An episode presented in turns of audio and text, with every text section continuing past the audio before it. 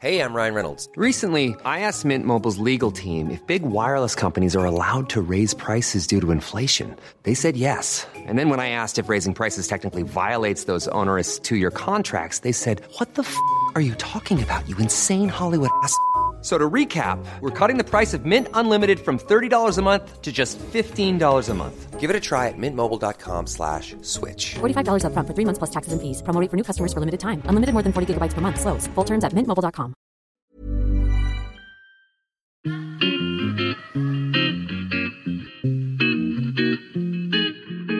Salut les gars, je suis Anne-Laure Baratin et vous écoutez le podcast Genre de fille. Chaque semaine, je reçois une fille unique en son genre pour parler sans tabou de mission de vie, de galère, de déclic ou non, de féminin, de maternité ou pas, tout ça, tout ça. Par leur parcours, leur engagement et leur choix de vie, elles m'ont bluffé et j'ai à cœur de vous les faire découvrir. Je sais qu'elles vous inspireront. J'espère maintenant que leur parole vous permettra d'avancer, de choisir, de décider. Et maintenant, place à l'épisode du jour. Bonne écoute cet épisode a été rendu possible grâce à Baratin, etc. Baratin, etc. C'est toujours mon agence de création édito qui donne de la voix aux femmes. N'oubliez pas, vous pouvez toujours laisser une note et un commentaire à Genre de Fille. Surtout, abonnez-vous hein, avec la petite cloche en haut à droite qui vous permet d'avoir des notifications régulières pour savoir quand un nouvel épisode de Genre de Fille est sorti. Je vous partage un des derniers commentaires qui a été laissé par Amélie Ebonguet, un podcast qui fait du bien et qui donne la parole à des femmes passionnantes. Bravo pour ce travail, Anne-Laure. Eh bien, écoute, merci à toi, Amélie, d'avoir pris le temps de laisser ce commentaire. Ça me fait très plaisir. Aujourd'hui, au micro de Genre de Fille, je reçois Renée Grezard, journaliste, féministe, et elle vient de publier récemment le livre Choisir d'être mère, tout ce qu'on ne vous a pas dit sur la parentalité aux éditions Lattès. Alors, en fait, avec beaucoup d'humour, Renée Grezard va aborder tous les sujets auxquels les jeunes mamans vont très vite être confrontées sans y être préparées elle va parler des difficultés d'allaitement, elle parle de l'ennui au parc, elle parle aussi de la grande arnaque du congé mat, merci pour ça. Et aussi pour les couples, la journaliste y dévoile tous les sujets souvent passés sous silence. Alors à elle de nous raconter tout ça en détail. Coucou René, comment ça va? Salut, ça va bien et toi? Oui, ça va. Je suis trop contente de te recevoir au micro de Genre de Fille. Euh, alors j'expliquais euh, dans l'introduction, tu euh, es l'autrice du livre Choisir d'être mère tout ce qu'on ne vous a pas dit sur la parentalité. Et tu étais déjà autrice euh, d'un précédent livre qui s'appelait Enceinte, tout est possible, où tu parlais aussi de la réalité du postpartum, de l'éducation d'un enfant. Tu parlais aussi de sujets euh, pas très, euh, pas très marrants, mais effectivement qui font partie de la réalité quand on est parent, c'est-à-dire la solitude, la dépression, la douleur et les inégalités sexistes. Alors j'aimerais savoir, qu'est-ce qui t'a poussé à écrire Choisir d'être mère alors que tu avais déjà écrit Enceinte, tout est possible Eh ben, ce qui m'a poussée à écrire Choisir d'être mère, c'est que, c'est que, non, je suis en train de rigoler parce qu'il y a un chat qui grimpe sur moi et qui me Je sais, je le vois. c'est fou, dès que tu as pris la parole, il, il s'est collé à toi. Elle se colle à moi tout le temps. Donc, en fait, dans Enceinte, tout est possible, je, parlais surtout de la grossesse et des injonctions qui sont faites aux femmes pendant la grossesse. Et il, il, se trouve qu'il y a un chapitre, le dernier, qui est consacré au postpartum parce que c'est le quatrième trimestre, c'est comme ça qu'on dit, voilà. et, et, voilà. Et donc, du coup, ça me semblait important de le mentionner, et notamment parce que je commençais à entrevoir et toutes les choses qu'on m'avait pas dites là-dessus, et ça me semblait impossible de ne pas en parler dans Ensemble Tout est possible. Mais j'étais à un stade où je venais d'atterrir. Je vois ça vraiment comme un voyage, moi, la maternité. et là, je venais d'atterrir de ma grossesse. Euh, mais je pense que j'ai mis beaucoup plus de temps et j'ai atterri longtemps après en réalité euh, de mon postpartum et de ma maternité euh, globalement. Donc en fait ce chapitre, je pense que je disais des choses et je suis contente qu'il existe pour, pour les mères et les parents qui lisent, qui lisent Enceinte tout est possible.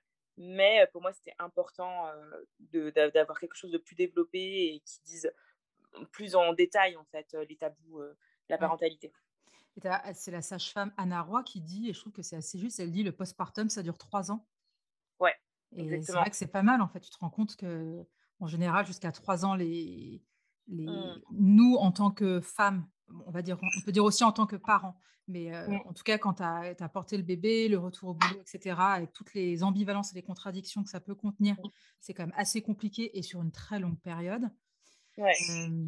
Et puis aussi, tu regardes les problèmes de sommeil, etc. En général, moi, je trouve que jusqu'à 3 ans, le sommeil d'un enfant, c'est jamais gagné. Non, bah, c'est sûr. Et puis en plus, moi surtout, je vois la... quand je dis que je vois la maternité comme un voyage, c'est que pour moi, ça, c'est quelque chose qui est difficile à mesurer quand on n'a pas eu d'enfant. Mais en fait, c'est tellement, je vais employer une expression de boomeuse, rock and roll. Vas-y, on, est là, c'est la génération boomer. Moi, je suis née en 81, t'inquiète pas. Moi, je suis 84. Voilà. C'est tellement rock and roll ce qui se passe qu'en fait, tu es vraiment dans une sorte de chaos, je trouve. Voilà, enfin. alors j'imagine qu'il y a d'autres personnes pour qui c'est plus doux, notamment des gens qui ont déjà travaillé sur eux. Moi, ce n'était pas mon cas. J'avais vu des psys, mais je j'avais pas fait un vrai travail sur moi que je continue de faire actuellement en analyse. Et donc, en fait, ben, c'est un moment où en fait, tu vas être propulsé comme ça dans une rencontre que tu crois être la rencontre de ton bébé, mais qui en réalité est une rencontre avec soi-même. et c'est très étrange comme truc parce que ce que tu apprends à découvrir de toi, c'est des choses que tu crois connaître de toi et que tu ne connais pas de toi. Mais en fait, c'est tes limites, tes besoins, tes désirs, et en fait, qui tu es vraiment. Parce qu'avant, je trouve que c'est quand même plus possible, euh, en tout cas en dehors d'un enfant, de se raconter des histoires. Euh, et moi, je me racontais beaucoup, je crois. Je me racontais que j'étais très généreuse, que j'avais pas peur de la mort. que euh, voilà, moi, la solitude, c'était pas quelque chose d'important pour moi, au contraire, que j'en avais pas du tout besoin. voilà, et j'ai découvert avec mon fils que bah, plutôt que j'avais peur, en fait, d'être un peu égoïste, de moments de solitude, et, et qu'en fait, ben, j'ai des limites et j'ai des besoins et que le problème, c'est surtout que je ne savais pas les poser. Et en fait, la rencontre avec mon fils m'a obligée à rencontrer ses limites et ses besoins parce que si tu dois poser des limites et répondre aux besoins de quelqu'un d'autre, il faut que tu saches le faire pour toi-même. Sinon, c'est pas possible en fait, tu t'en sors pas. donc voilà. Donc, donc ouais, ouais, c'est ça que je trouve assez fascinant, c'est cette rencontre qu'on croit être la rencontre de son enfant et qui en fait est, et la rencontre de soi-même, quoi, et qui est vraiment bizarre, quoi. Et il y a une formule que j'aime bien, que j'ai retrouvée, c'est tu dis, euh, euh, alors je ne sais pas si, si, c'est ton éditeur euh, qui a marqué mmh. ça, je ne sais plus si j'ai trouvé dans un article où tu étais interviewé, mais je pense que c'est une citation de toi. Tu dis choisir d'être mère, ça a l'ambition de permettre aux femmes de, c'est là l'expression, de ne pas partir, de, oui, de ne pas partir en trek au Népal avec des escarpins. Et ouais. c'est de toi, mais je, trouve ça non, non, hyper... ah, c'est pas de toi. non, non, c'est pas de moi. C'est une, une, expression qui est tirée d'un TEDx que j'avais regardé pour le coup en étant enceinte et que j'avais trouvé super. C'est un couple de parents qu'on lancé après une appli dont j'ai oublié le nom. Peut-être que je pourrais te la donner plus tard pour que tu la mettes en lien. Après. Là, j'ai plus le nom exactement de, du TEDx. En gros, donc, c'est des parents qui disent, euh, en fait, euh, si vous croyez euh, que vous allez partir à Venise et que vous mettez vos petites chaussures tranquillement et qu'en fait, vous vous retrouvez au Népal après, bah, forcément, ça se passe pas très bien, quoi. C'est, voilà.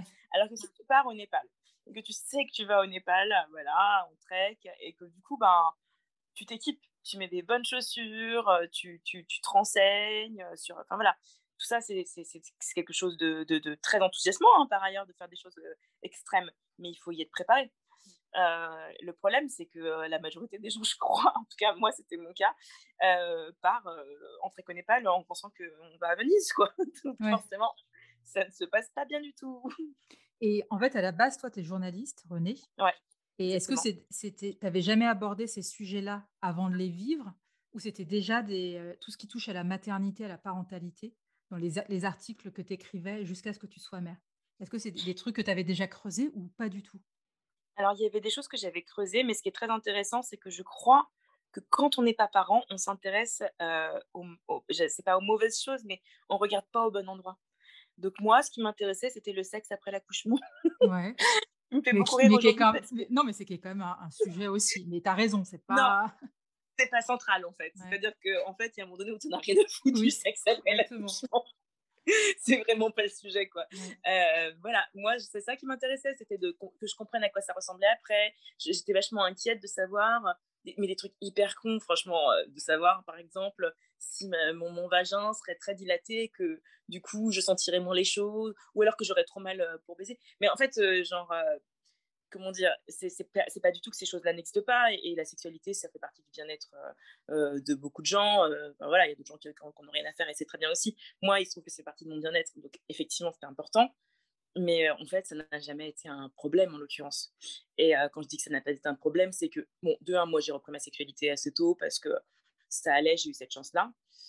Et de deux, en fait, on est tellement dans d'autres problématiques. Et mais ça, je pouvais pas le savoir parce qu'en fait, je savais même pas où regarder, tellement il y avait de tabous en fait. C'est-à-dire que je, n'étais tellement pas au courant de ce qui se passe après que, que je fantasmais des choses. Donc, je, je, pouvais même pas, en fait, quand tu es journaliste, tu es tributaire, en fait, aussi de ta curiosité. Et ta curiosité, elle vient de différentes choses, en fait. Elle vient de, ben, de toi, bien sûr, de ce que tu vis, de ce que tu expérimentes. Donc, quand tu n'as pas d'enfant, tu n'expérimentes pas grand-chose. De ce que peuvent te raconter les Et moi, en l'occurrence, j'avais qu'une seule amie qui était mère et, je pense qu'elle m'a dit beaucoup de choses, mais qu'elle ne pouvait pas non plus tout me dire. Et euh, voilà. Et puis, euh, si les autres, en fait, globalement, ne, ne racontent pas euh, les choses parce qu'ils ont eux-mêmes peur, et ça, je pense que c'est le sujet, c'est qu'en fait, si ce récit a mis tant de temps à émerger, et aujourd'hui, on voit hein, qu'il émerge de plus en plus, je pense que c'est plus difficile aujourd'hui de ne pas être au courant qu'à à, l'époque où moi j'ai eu mon enfant.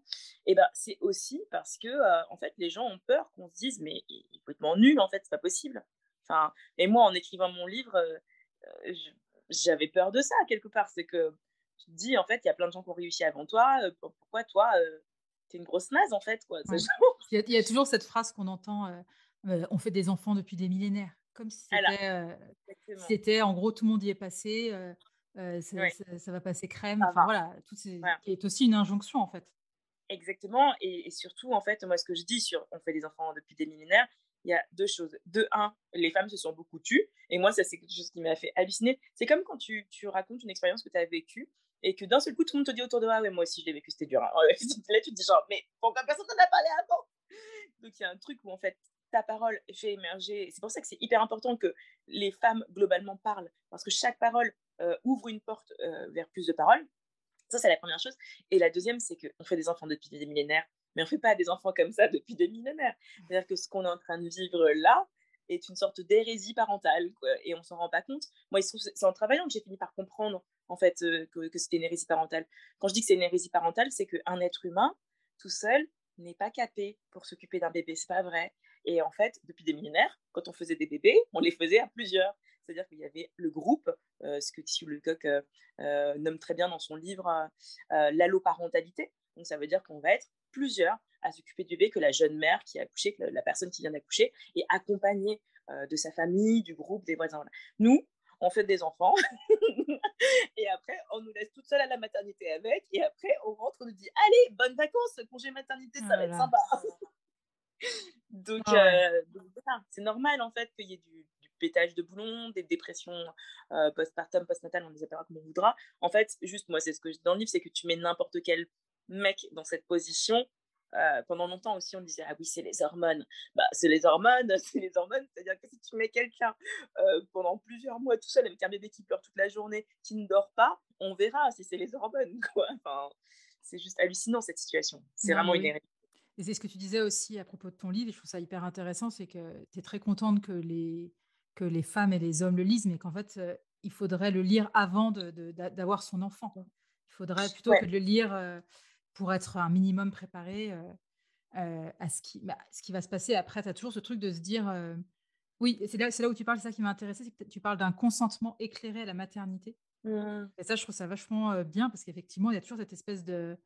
Tu as toujours l'impression qu'il faut pas trop raconter son accouchement ou qu'il faut, tu sais, un peu en gasse. Ah, j'ai oublié comment ça s'est passé. C'est comme quand tu poses la question euh, euh, à ta mère en disant Alors, ça s'est passé comment ma naissance Oh, j'ai oublié. oh, je sais plus. alors, elles ont sûrement oublié, mais il y a quand même un vrai truc par rapport à ça. Moi, je trouve ça important de savoir. J'espère que je pourrais raconter l'accouchement à, chacun de mes enfants, tu vois? Mmh. Ça peut être bah, intéressant de savoir. Oui, bah oui, Mais tu vois, moi, je pense qu'il y a une mémoire sélective, en fait. C'est-à-dire qu'on garde aussi en fait, de Dieu merci, en, évoluant, je pense qu'on se sépare un peu des choses euh, sombres naturellement. C'est-à-dire que même moi, pour écrire ce livre, comme j'ai mis du temps à l'écrire, je suis revenue sur des choses en disant Ah ouais, c'est vrai, il y avait ça. Et en fait, je pense que c'est un réflexe de protection. Voilà. Euh, c'est-à-dire que, en fait, on n'oublie pas parce que euh, parce que c'est pas si dur. On oublie, je crois, précisément parce que c'est dur. Moi, c'est mon intuition, mais bon, voilà. Mmh. et puis, tu vois, ma mère, moi, par exemple, qui nous a toujours raconté. Là, je suis enceinte de, de 5 mois. Ma mère voilà, qui nous a toujours raconté combien c'était horrible ces accouchements. bah en fait, il faut voir qu'est-ce qu'elle nous racontait aussi. C'est-à-dire qu'elle nous disait c'était horrible parce qu'elle avait accouché sans péridurale et elle s'en vantait aussi en disant trois accouchements sans péridurale. ouais, en gros, je suis une badass. Voilà. Ce, qui, moi, me...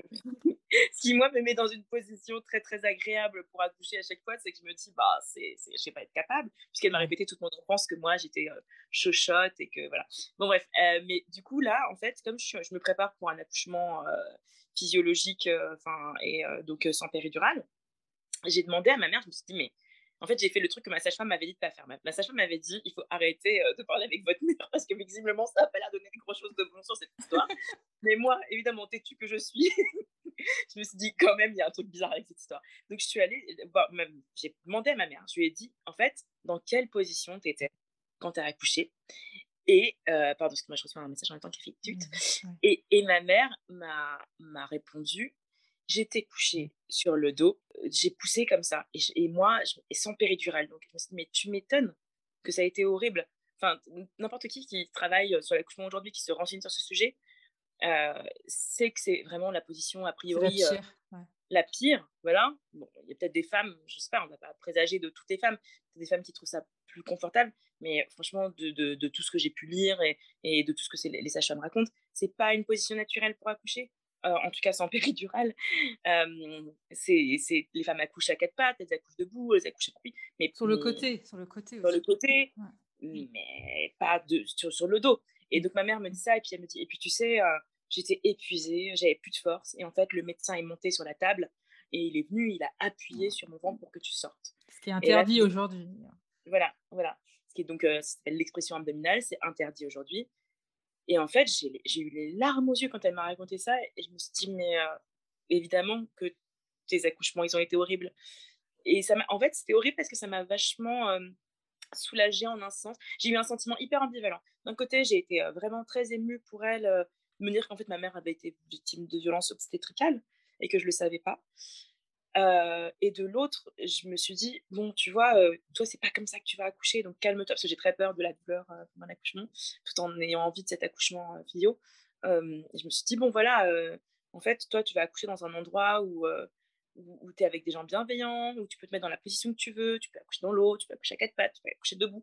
c'est pas du tout la même chose que, que voilà, que d'être dans un hôpital avec des, des lumières euh, blafardes et quelqu'un qui appuie sur ton ventre alors que tu es couché sur le dos, ce qui est la position la moins possible. Quoi. Mais donc, du coup, pour revenir à ta question, voilà, enfin, faut voir ce que les gens racontent et pourquoi ils le racontent aussi et comment ils le racontent, je trouve ça important en fait. Et donc là, ce que tu disais, euh, mais c'est bien, tu m'as devancé, tu es donc enceinte de ton deuxième, ton, aîné a 6 ans, c'est ça? Exactement 7 ans maintenant. Ok, 7 ans. Euh, donc, comment tu abordes cette, cette, ce, deuxième bébé qui arrive six ans après le premier, maintenant que tu as écrit, tu vois, c'est quand même énorme. Donc là, c'est ce que tu disais, tu, déjà, tu veux un accouchement physiologique. Ouais. Tu vois d'autres choses que tu, que tu vas faire différemment?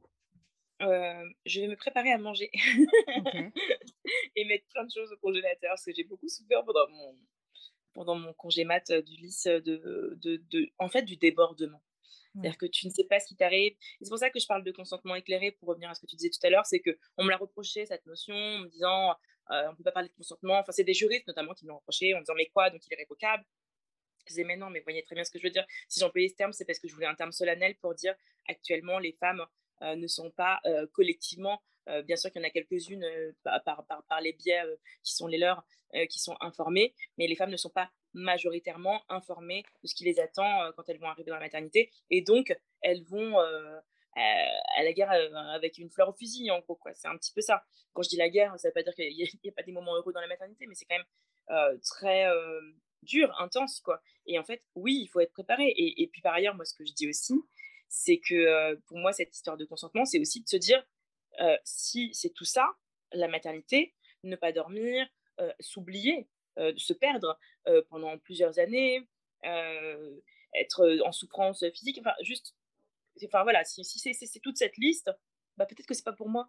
Et est-ce que c'est grave? C'est-à-dire que pour moi, la question du choix, elle est super importante. C'est que on, en, ne disant pas la vérité sur ce qui se passe après, ben, en fait, on laisse les gens ne pas faire un véritable choix. C'est-à-dire que c'est pas un choix éclairé, c'est ça que j'essayais de dire. Et du coup, maintenant, j'ai oublié ta question. Non, je te bah disais, ouais. C'est comment tu abordes. Alors, du coup, j'en ai une autre qui me vient et je te le dis avant de l'oublier parce que je trouve ça mais c'est marrant parce que tu dis que tu es, es, très sensible à la douleur pendant mmh. l'accouchement. Moi, c'est pareil. Hein. Je, suis exactement comme toi. Mais qu'est-ce qui fait du coup que tu te lances dans ce projet de te dire je vais accoucher sans péridurale? Ça me fascine. alors, donc, attends, du coup, pour répondre à ta question sur comment j'y vais, donc oui, effectivement, je fais un accouchement physio. C'est une discussion à, bâton rompu de copine, on dirait. Euh, j'ai, en gros, oui, l'accouchement physio, c'est quelque chose qui m'intéresse. je sens que je suis plus préparée, que je sais mieux ce que ça veut dire. aussi, je suis plus la même personne exactement quand je dis que j'ai beaucoup travaillé sur moi, ça fait bientôt sept ans hein, que je suis en analyse. Donc, bah, j'ai appris pendant ces, cette année à, à, être seule, à l'apprécier, à méditer. c'est des choses bêtes en fait, mais qui, moi, me permettent aujourd'hui de me ressourcer à dormir. Ce que, en fait, je ne savais pas faire avant d'avoir Ulysse et qui a été très problématique. C'est-à-dire qu'en fait, j'ai ressenti de la fatigue et pour me ressourcer, me, me retrouver, j'ai sûrement rajouté de la fatigue à la fatigue en faisant quelque chose que j'adore encore aujourd'hui et que je ne lâcherai pour rien au monde, mais c'est-à-dire en allant danser. quoi. C'est-à-dire que moi, j'ai une grosse passion du dance floor et c'était très bien, mais je pense qu'il aurait fallu que je puisse doser. En fait, la question, c'est le dosage. Mieux. Là, en fait, je pense que je me suis fait du mal, en fait. C'est-à-dire que je me disais, là, maintenant, ça va être mon moment, je vais aller danser. Et j'ai beaucoup dansé, mais un peu trop, peut-être, à tel point qu'à bout d'un moment, j'étais dans une petite forme de, gros burn-out. C'est-à-dire que là où les gens sont déjà en burn-out, moi, je me rajoutais du dance floor là-dessus, quoi. Donc, c'était un peu compliqué. Donc, voilà, c'est la chose que je ne ferais pas comme ça. Après, sur l'accouchement physio, je suis hyper intéressée par ce que disent les femmes qui accouchent sans péridurale. Et en fait, ce qu'elles disent souvent, c'est qu'il y a une différence entre la souffrance et la douleur. Et, ce qu'elles disent, c'est que la douleur, c'est quelque chose qui va t'alerter. C'est-à-dire qu'en gros, tu, reçois des informations et tu peux aussi le gérer. Et, voilà, et en fait, la souffrance, c'est autre chose. C'est vraiment pas bien et, tu sais plus gérer et tu es dépassé. Alors moi, je le répète presque qu'elles disent. Hein, d'ailleurs, je le répète pas très bien, mais, mais, mais j'entends ça. Et je suis très intéressée par les états de conscience modifiés aussi. C'est quelque chose qui m'intéresse. Et j'ai envie d'un accouchement physiologique parce que je sais que c'est comme ça que le corps s'en remet le mieux, en fait, en réalité. Je pense que. Enfin, voilà, après, c'est comme l'allaitement. C'est-à-dire que ce que je suis en train de dire là, pour moi, ça ne veut pas dire qu'il faut le faire. Oui, c'est pour toi. C'est pour moi, exactement. Et je m'interdis pas du tout. Je, enfin voilà, moi c'est très clair dans ma tête que si jamais il y a un souci, si jamais en fait je ne le sens pas du tout et que je suis en train de, d'hurler à la mort, évidemment que je demanderai la péridurale. Enfin, et mais tu te laisses la possibilité. Voilà. voilà. Pour moi, ce ne serait pas un échec de la demander. Je m'en fous. En fait, juste j'ai envie euh, d'accueillir ce bébé dans, dans, dans, ces conditions. Si je suis très honnête, en fait, mon accouchement idéal, ce serait pas forcément euh, un accouchement euh, sans péridurale. Je crois que ce que j'aurais aimé, c'est d'avoir les conditions de ma maison de naissance. Euh, donc c'est un accompagnement qui est franchement, j'ai l'impression d'être dans un truc de luxe. C'est-à-dire que les sages-femmes, elles prennent une heure et demie à chaque fois pour m'écouter parler de mes peurs et de mes angoisses. elles me préparent. Enfin voilà, je suis bichonnée. Quoi. Je me sens extrêmement écoutée, euh, extrêmement préparée. Et le jour de l'accouchement, tu accouches dans une chambre qui ressemble à une chambre normale tu peux avoir de la musique, tu es dans un truc où c'est un environnement chaleureux. Enfin, voilà, moi, tout ça, ça, m'attire beaucoup. Tu rentres deux heures après l'accouchement. Donc, ça veut dire que pour la nuit de Java, par exemple, qui est la nuit, la deuxième ou la troisième nuit de l'enfer, là, après l'accouchement, tu te retrouves pas au milieu d'une chambre toute seule à l'hôpital, mais chez toi. Enfin, tout ça, pour moi, c'est des choses qui sont extrêmement souhaitables. Il se trouve que dans l'eau, il y a l'accouchement sans péridurale. Et, et, voilà, mais, je crois comprendre, je ne l'ai pas vécu, donc je te parle de là où je suis, c'est-à-dire de, moi enceinte de 5 mois. Je crois comprendre que, ça peut être même cool, tu vois, enfin, que tu as des femmes qui prennent du plaisir, que, en fait, souvent, ce qu'elles disent, c'est en fait, j'ai pas eu mal, j'étais dans autre chose, j'étais ailleurs. Et en fait, elles, racontent celles qui l'ont vécu et qui ont réussi à rester dans, dans, cette bulle, en tout cas, parce qu'il y en a d'autres qui n'y arrivent pas. Et, et, et, pareil, c'est pas grave, quoi que, que tu es dans une bulle, en fait, quoi. Et, euh, et, et je t'ai shooté aux hormones. et voilà. Et, alors, ça veut pas dire que tu pas mal.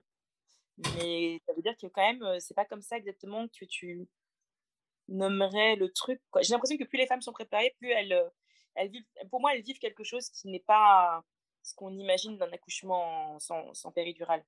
Et, d'ailleurs, elle parle de douceur. enfin voilà, ce qu'elle raconte, c'est c'est quelque chose, ça a l'air d'être super mystique, quoi. Donc moi, je sais pas si c'est pour moi, hein, enfin voilà. Mais en tout cas, ça m'attire et ça m'intéresse. D'accord. Et oui, il y a aussi, je crois que c'est une interview que tu donnais et ça m'a. Tu parles notamment des spécialistes que tu as interrogés pour ton livre. Et il y en a une qui s'appelle Eini Martiskainen. Je dis peut-être très mal son nom. C'est une, sociologue que tu interviews. Et elle dit qu'il y a. Ça va, ça va beaucoup marquer. Elle dit il y a toujours, donc je la cite, il y a toujours cet aspect du grand don, de la maternité, de l'altruisme. Or, collectivement, il est convenu qu'un don n'est plus un don quand on parle de son prix. Si et après, toi, tu dis, si on commence à parler du prix d'un cadeau, ça n'en est plus un. Et moi, je veux parler de ce prix. Oui, oui, parce que, et moi, c'est, alors c'est marrant que cette phrase t'ait frappée parce que moi, c'est une phrase qui m'a bouleversée, en fait. C'est-à-dire que je me suis dit, bah voilà, l'arnaque, quoi. Elle est là. C'est qu'on fait un cadeau et qu'on ne devrait pas dire combien ça a coûté. Mais en fait, euh, est-ce que le cadeau, il n'est pas plus beau aussi Enfin, je sais pas comment dire. Pour moi, euh, tu peux faire un cadeau et en dire le prix, et c'est pas grave. Quoi. Enfin, voilà, il se trouve que on attend des mères euh, cette image de Madone. Euh, tu comme, si, comme si c'était ouais, comme c'était inné, comme si c'était en fait dans nos gènes d'aimer faire des enfants et de les élever et que tout semble mmh. inné quoi. Enfin, c'est fou. Ouais, c'est ça c'est complètement fou. Et tu as vraiment ce truc où bah, c'est l'idée que voilà, tu, c'est, ton rôle et tu vas donner, donner, donner. et c'est super. Et je pense que derrière le don, là, derrière, si on se questionne, je pense que même nous, on a été éduqués dans ces idées de, de, nos mères et que, mmh, et que peut-être qu'il y a quelque chose, et c'est pour ça que c'est un sujet qui crispe autant, mais d'intolérable à se dire que sa propre mère a, eu du déplaisir, a eu de la peine, a eu des moments terribles à nous élever, parce que ce serait antinomique de l'amour maternel, quoi. Alors que, en fait, dans n'importe quelle relation, il y a des moments de déplaisir, en fait. Enfin, et, et, pour moi, tout ce que je dis sur les difficultés à être mère, sur ce coup, justement, et eh ben, ça n'a rien à voir avec l'amour. C'est-à-dire que mon fils, tu vois, là, ce matin, je l'ai emmené au, je l'ai emmené, au centre aéré il était en train de, je sais pas, de, de, me dire des trucs sur le canapé. Je sais même pas ce qu'il me disait, mais j'ai eu un moment où je l'ai regardé et j'ai souri, mais tu sais, je souris comme une, comme une amoureuse en fait. Comme ça, je, je, me dis, mais il est génial, quoi.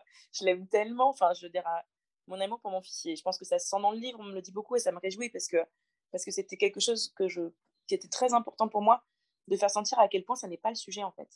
Euh, l'amour qu'on porte à nos enfants. Au contraire, ouais, et en plus, ça laisse c'est dans le sens inverse. Mmh. C'est-à-dire que tout ça, là, euh, ces conditions d'accueil misérables, parce que c'est ça dont on parle, en fait, euh, euh, dans le fond, c'est quelle, quelle place on nous donne pour accueillir nos enfants. Bah, évidemment que c'est en défaveur de nos enfants aussi. ils en souffrent aussi. Et peut-être que on aura franchi une belle étape le jour où nous, en tant que femmes, ou en tant que parents, mais pour l'instant, c'est quand même surtout en tant que femmes, on pourra dire, on ne se sentira plus obligé de dire non, mais je l'aime, mais. Je l'aime, mais. Tu vois, voilà. c'est toujours cette, mmh. Euh, ce besoin qu'on a, euh, euh, comme quand on parle de, des difficultés de partage des tâches, qui est quand même un problème politique et global, et de dire, moi j'ai remarqué toutes mes copines, on, commence toujours une phrase en disant, non, mais j'ai de la chance, ou non, mais je me plains pas, mais. Tu vois, toujours ce Mon mec est génial, mais. Voilà, alors que ça, on pourrait très bien en parler sans qu'on mette du sentiment en fait dedans. C'est en fait c'est comme tu dis, il y, a, une question, il y a la société, des entreprises, enfin chacun a un rôle à jouer. Bon, je vais m'éloigne complètement du sujet là, mais euh, c'est vrai que cette phrase, elle m'a vachement marqué euh, de cette question du don et du prix en fait.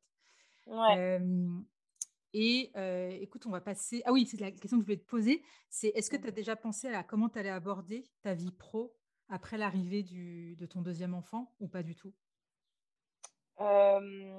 Bon, alors, il faut savoir que moi, je suis, je suis très dans le moment présent. A priori, j'ai même. Euh, enfin, j'ai dû arrêter parce que, parce que je suis enceinte et que je pouvais plus me faire diagnostiquer parce que je devais faire une IRM et tout. Mais euh, je suis, avant de tomber enceinte, j'étais en train de me faire diagnostiquer parce qu'à priori, je suis TDAH. Je sais pas si tu vois ce que c'est. Euh, c'est un trouble de l'attention et, et ouais, Voilà. Et bah, un des, des, gros symptômes, c'est quand même que tu vis beaucoup dans le moment présent. énorme difficulté à se projeter. donc, du coup, euh, cette idée m'a traversée furtivement, mais je suis incapable de, me projeter. Franchement, je, je vis la vie un peu, tu vois, les choses se présentent et je les vis. Et, voilà, ce que, ce que je me dis, c'est qu'on verra bien sur le moment. Mais, mais c'est d'ailleurs, tu vois, c'est mon mec, elle a pas de me dire, quand même, René, tu devrais le préciser. Tu devrais le préciser parce que tu fais comme si tout le monde était comme toi, mais tout le monde n'est pas comme toi. Il y a des gens qui sont très prévoyants. Et lui, en l'occurrence, c'est quelqu'un qui s'organise plutôt. Il me dit évidemment que. Ce qu'il me dit, c'est les gens ne sont pas tous prévenus. Ça, tu as raison. C'est vrai qu'il y a un problème de prévention. Mais toi, c'est encore pire parce que tu n'es pas capable toi-même de t'auto-prévenir, entre guillemets. Quoi. Et c'est vrai que tu as des gens qui sont d'un naturel très anxieux, notamment, euh, qui vont aller chercher toutes les informations d'eux-mêmes et qui vont faire le boulot en fait, qu'on leur a pas offert. Euh, voilà, moi, pour revenir sur ce truc de la maternité, de dire on n'a pas été prévenu, moi, j'étais doublement pas prévenue parce que euh, bah, déjà, les informations, personne ne les a données. Et qu'en plus, là où des personnes qui sont très dans la prévoyance, qui ont besoin de se projeter, vont chercher les infos elles-mêmes, bah, alors moi, c'était vraiment la science-fiction, ça. Je, pouvais même j'étais trop loin pour imaginer ce qui se passait, quoi. Donc, j'étais dans mon petit moment présent en train de regarder les papillons et de me dire ça va être sympa cet enfant.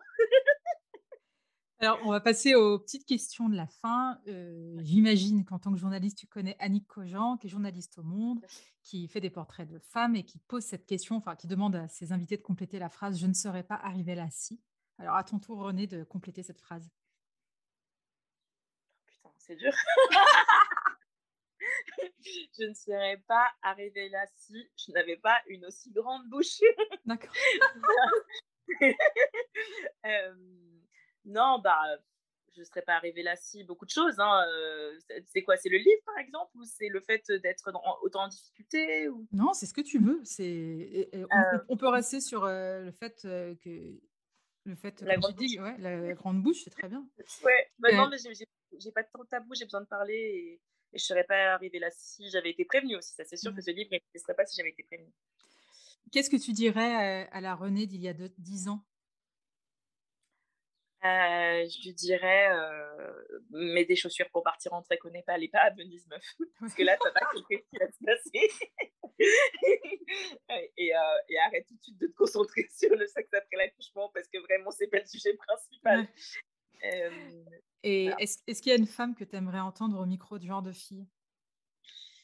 Annie Arnaud. ouais, ouais. Oh, tu mets la barre haut là, mais ok. Ouais, ouais, ouais.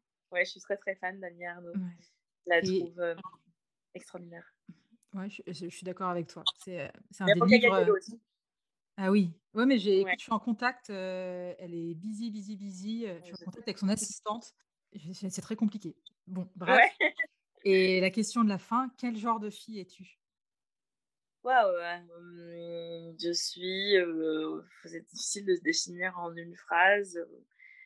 Je suis quelqu'un de curieux, de chiant, euh, qui aime la vie, qui a peur de la mort et du coup qui, encore, encore, qui aime encore plus la vie. voilà, j'aime manger, j'aime, euh, j'ai pas. Je suis plutôt quelqu'un de joyeux, mais comme dit mon mec, ça cache, euh, ça cache des choses plus sombres. D'accord. Voilà. Bah, merci beaucoup René pour, pour cet échange et, et puis écoute, je te souhaite une bonne fin de grossesse et Merci. Belle arrivée pour ton deuxième enfant. Bye bye. Merci beaucoup. Merci d'avoir écouté cet épisode. J'espère qu'il vous a plu. Si c'est le cas, partagez-le autour de vous et sur les réseaux sociaux.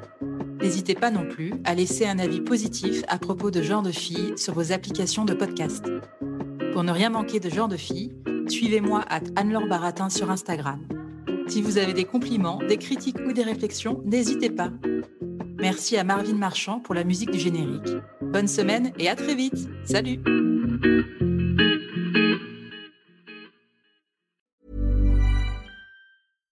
Mom deserves the best, and there's no better place to shop for Mother's Day than Whole Foods Market. They're your destination for unbeatable savings, from premium gifts to show-stopping flowers and irresistible desserts. Start by saving 33% with Prime on all body care and candles. Then get a 15-stem bunch of tulips for just $9.99 each with Prime. Round out Mom's menu with festive rosé, irresistible berry chantilly cake, and more special treats. Come celebrate Mother's Day at Whole Foods Market.